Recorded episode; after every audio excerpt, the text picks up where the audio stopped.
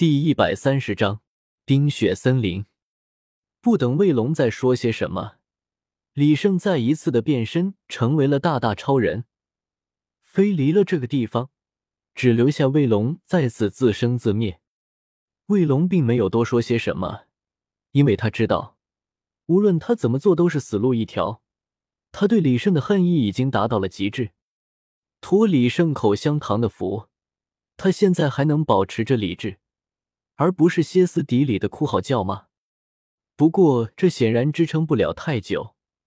为了给李胜带来一些麻烦，甚至令李胜陷入死亡的危机，他要想办法在这里留上一些东西。但是他现在全身上下唯一能动的只有他的头颅和嘴巴，为此他不得不做出选择。虽然四肢被卸掉了。但是他的身体还是可以扭动的，依靠着身体的甩动，他将身体翻了过来，用嘴巴叼起一根小木棍，在地上书写了起来。他能够净化邪魂力，将我们变成正常的魂师。不过，进化的过程也是在杀死我们的过程。他是我们的生死仇敌，必须要找到他，杀死人。啊！卫龙口中的口香糖在此时失去了效果，在失去了口香糖的保护之后，他的口中发出了一声凄厉到极致的惨嚎，双目瞪得浑圆，眼白里布满了血丝，浑身痉挛了一阵，头一歪便一动也不动了。现在的邪魂师并不十分猖獗，没有走到明面上，只是像传销一样而已。卫龙能够在二三十岁的年纪，凭借着一个并不出众的马武魂，成为了魂帝，由此可见，不知他犯下了多少罪恶，才一点点的将自己提升到魂帝的。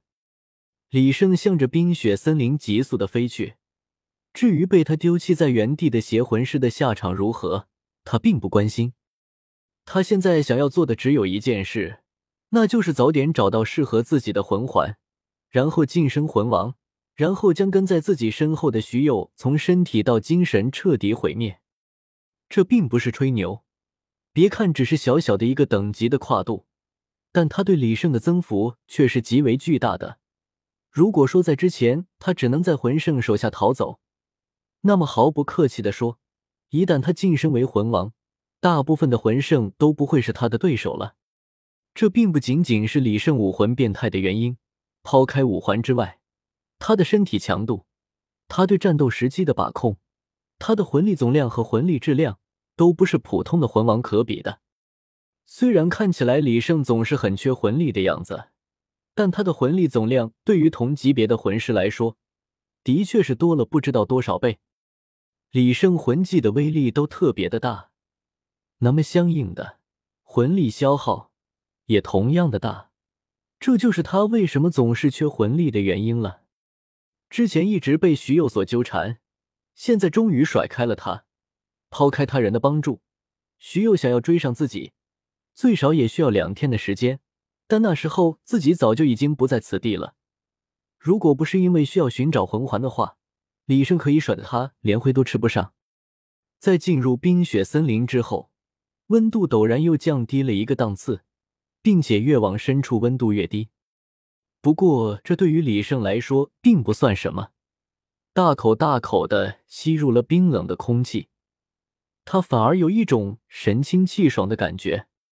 如今樊龙进去，是时候开始狩猎了。虽然是冰雪覆盖的森林，看起来似乎并没有什么生机，但其实里面还是生活着许许多多的魂兽的。这里的魂兽可不比李胜前世的野兽，哪怕不是冰雪属性的魂兽，这低温也对他们造不成太大的影响，除非他们作死的不顾自己的承受能力，前往冰雪森林的更深处。一路走来，这座冰雪大森林里面的魂兽数量竟然不输于星斗大森林多少，大部分都是冰雪属性或者是与其沾边的，至于火属性的。